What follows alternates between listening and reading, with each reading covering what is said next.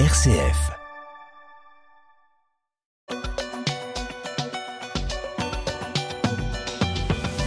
Comme un symbole de la crise énergétique que nous traversons, Étienne, hier soir, le centre de Paris a été plongé dans le noir, mais quelques minutes. hein.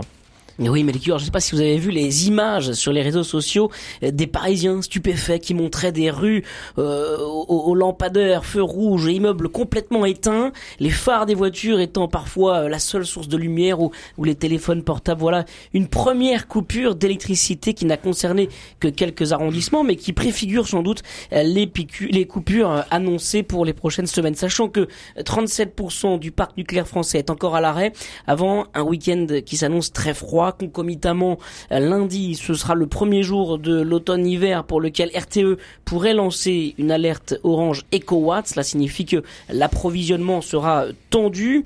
Euh, les Français, les entreprises comme les ménages euh, seront invités à multiplier les éco-gestes pour réduire leur consommation d'électricité afin d'éviter des délestages et des coupures. Évidemment, c'est ce qui nous attend cet hiver. Est-ce que Samuel Liévin, il faut commencer, bon, on s'y prépare déjà, mais à passer un, un hiver avec un gros pull Bah, c'est bien le minimum et puis euh, au moins on va on va on va réapprendre le je dirais les, les gestes euh, simples élémentaires. Bon moi j'ai des adolescents à la maison qui ont l'habitude soit de se promener euh, torse nu ou avec un t-shirt et qui se plaignent qu'il fait froid, on met même pas de chaussettes, euh, on marche comme ça même le carrelage et tout. Donc euh, voilà, moi j'ai pas très envie de pousser la chaudière à fond et je leur dis écoute, va mettre un pull en plus. pull. Tu n'arrêtes pas de négocier le prix de tes suites sur sur internet. Donc maintenant que voilà comme, comme ton armoire en est pleine, vas-y, mets-les, c'est le moment.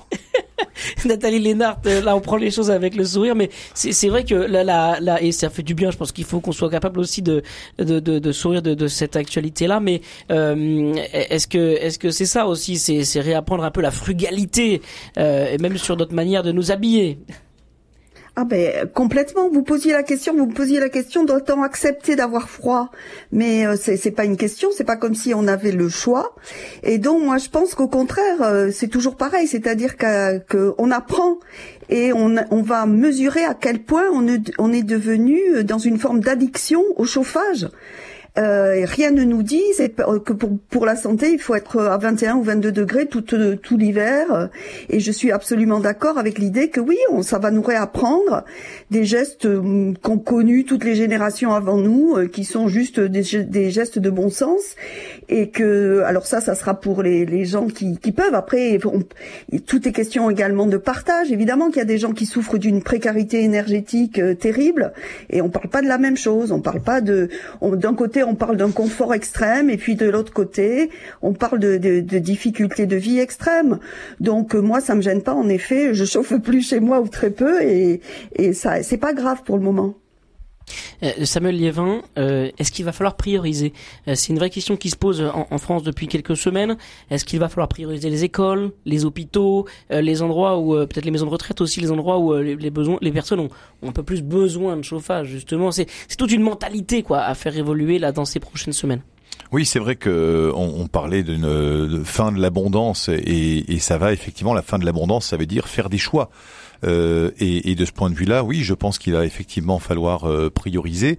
Alors, on, on entend là ce matin que ça y est, euh, du côté des, des particuliers, euh, voilà, il y a un début de, il y a un, y a un début de vertu, quoi, on va dire. euh, Prise de conscience. prise de conscience, euh, moins 10% de, si j'ai bien retenu, de, de consommation euh, d'énergie euh, au mois de novembre.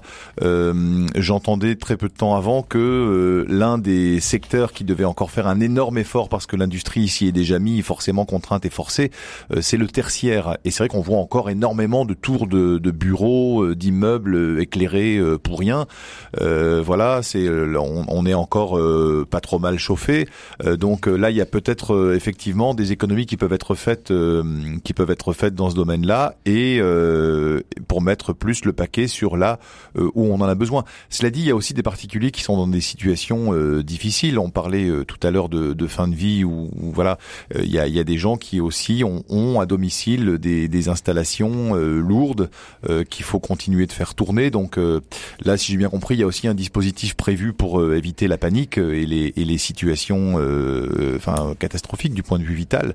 Mais il va effectivement falloir faire des choix et c'est peut-être, euh, je dirais, l'aspect euh, positif, si on peut dire, sans angélisme de cette situation, c'est que la fin de l'abondance euh, va nous obliger à voilà à prioriser, donc être un peu plus euh, euh, responsable, à retrouver un peu de un peu de bon sens. Voilà, et en attendant de sortir de cette crise de l'énergie, on aura peut-être beaucoup progressé. Nathalie Lénard, sur nos priorités justement pour attribuer l'électricité aux, aux, personnes les, les, les plus en besoin, justement, est-ce qu'il faut une décision politique? On l'a entendu, hein, le ministre de l'Éducation dire que certaines classes allaient pouvoir être fermées si les températures était trop basse et s'il y avait des coupures d'électricité, euh, est-ce que justement il faudrait pas prioriser et accepter de dire bon voilà si euh, on est en manque d'électricité, on chauffe les, les écoles, les hôpitaux, un point c'est tout.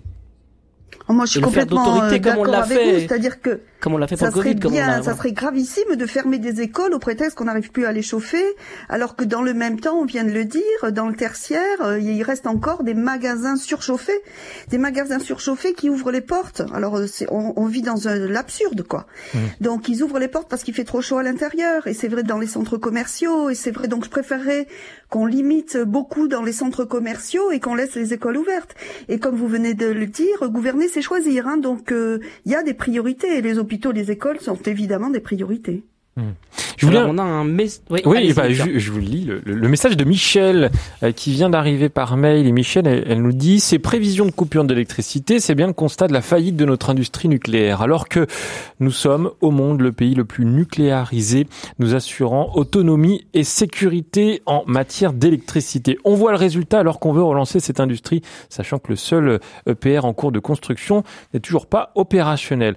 Ça, c'est une réaction, voilà, qu'on entend euh, souvent, Étienne, hein, quand on parle de, sobriété énergétique bah là, on a des problèmes de stratégie puisque de toute façon, euh, le parc nucléaire français n'est pas euh, opérationnel à l'heure à laquelle on se parle. Euh, voilà, je, je, le disais en, en introduction euh, tout à l'heure, euh, il y a vraiment aujourd'hui, il n'y a que 37% du parc nucléaire, non 37% du parc nucléaire actuellement est, est à l'arrêt. Donc notre capacité de d'approvisionnement en électricité n'est pas du tout au, au, maximum. Et, et en fait, c'est une question de stratégie aussi, peut-être, Samuel Liévin. Bah oui, le, le, enfin, l'Europe occidentale euh, et la France en particulier a, vécu un peu comme euh, comme la cigale ces ces 20 euh, ces 20 dernières années en ne préparant pas la suite et en étant un peu quelque part c'est vrai, euh, les enfants gâtés euh, de, de, grands choix stratégiques qui avaient été euh, faits dans les années, enfin durant les 30 glorieuses, quoi, en gros. et finalement, on a insuffisamment préparé la suite sans pour autant s'engager de manière résolue dans les énergies renouvelables.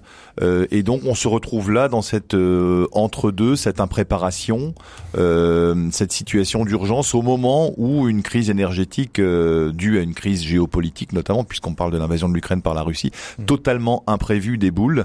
Et donc euh, bah, là maintenant c'est en mode euh, sauf qui peut. Euh, mais encore une fois, ce, gap hein, qui consiste à, à, restaurer un minimum le parc nucléaire, qui devrait normalement nous tirer d'affaire pour un certain nombre d'années, voire de décennies, avant de passer, je dirais, à un, autre socle, un autre modèle énergétique, eh ben il va falloir effectivement se couvrir et faire des choix. Et il doit y avoir une, économie parallèle aussi hein, avec tous euh, tous les, les, les, constructeurs. Alors c'est peut-être pas le bon terme, mais, mais de vêtements chauds, de pulls, de foulards. Euh. On a un message d'une auditrice qui est, qui est, couturière et qui nous dit euh, justement qu'elle enchaîne les commandes de foulards en polaire justement. bah voilà, euh, Nathalie, Nathalie Lénart euh, justement c'est ça aussi ça peut générer autre chose de positif en fait. Si on veut voir les choses sur, positivement, est-ce qu'il y a ça aussi en, en, tout cas, on sait que dans, de toute crise naît toujours du positif c'est dans les tremblements de terre que dans, la Bible que sortent des, choses positives.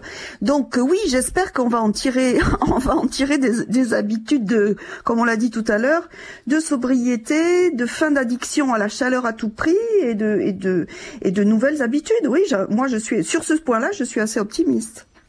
Et Samuel Lévin Il faudra pas oublier quand même que quand on, sera à peine sorti de l'hiver et on aura à peine fini de se plaindre qu'il fait trop froid, que de nouveau, trop chaud. il fera trop chaud et que on sait que la climatisation euh, est encore plus énergivore euh, que le chauffage et que là d'autres choix devront être euh, opérés et que même des bâtiments euh, qui sont à la limite fréquentables quand il y fait un peu froid à condition de bien se couvrir et encore ça fait pas consensus ce que je dis alors là deviennent complètement invivable parce que c'est c'est c'est du plexiglas au moment où bah, il fait très chaud et que c'est orienté plein sud. Donc là, il y aura d'autres d'autres manières aussi de, bah, de, de traverser l'été de façon plus plus frugale et qui ne seront peut-être pas forcément pas forcément moins pas forcément plus indolores. Mmh, on pourrait presque lancer le débat pour ou contre le col roulé. Étienne, qu'est-ce que vous en pensez vous?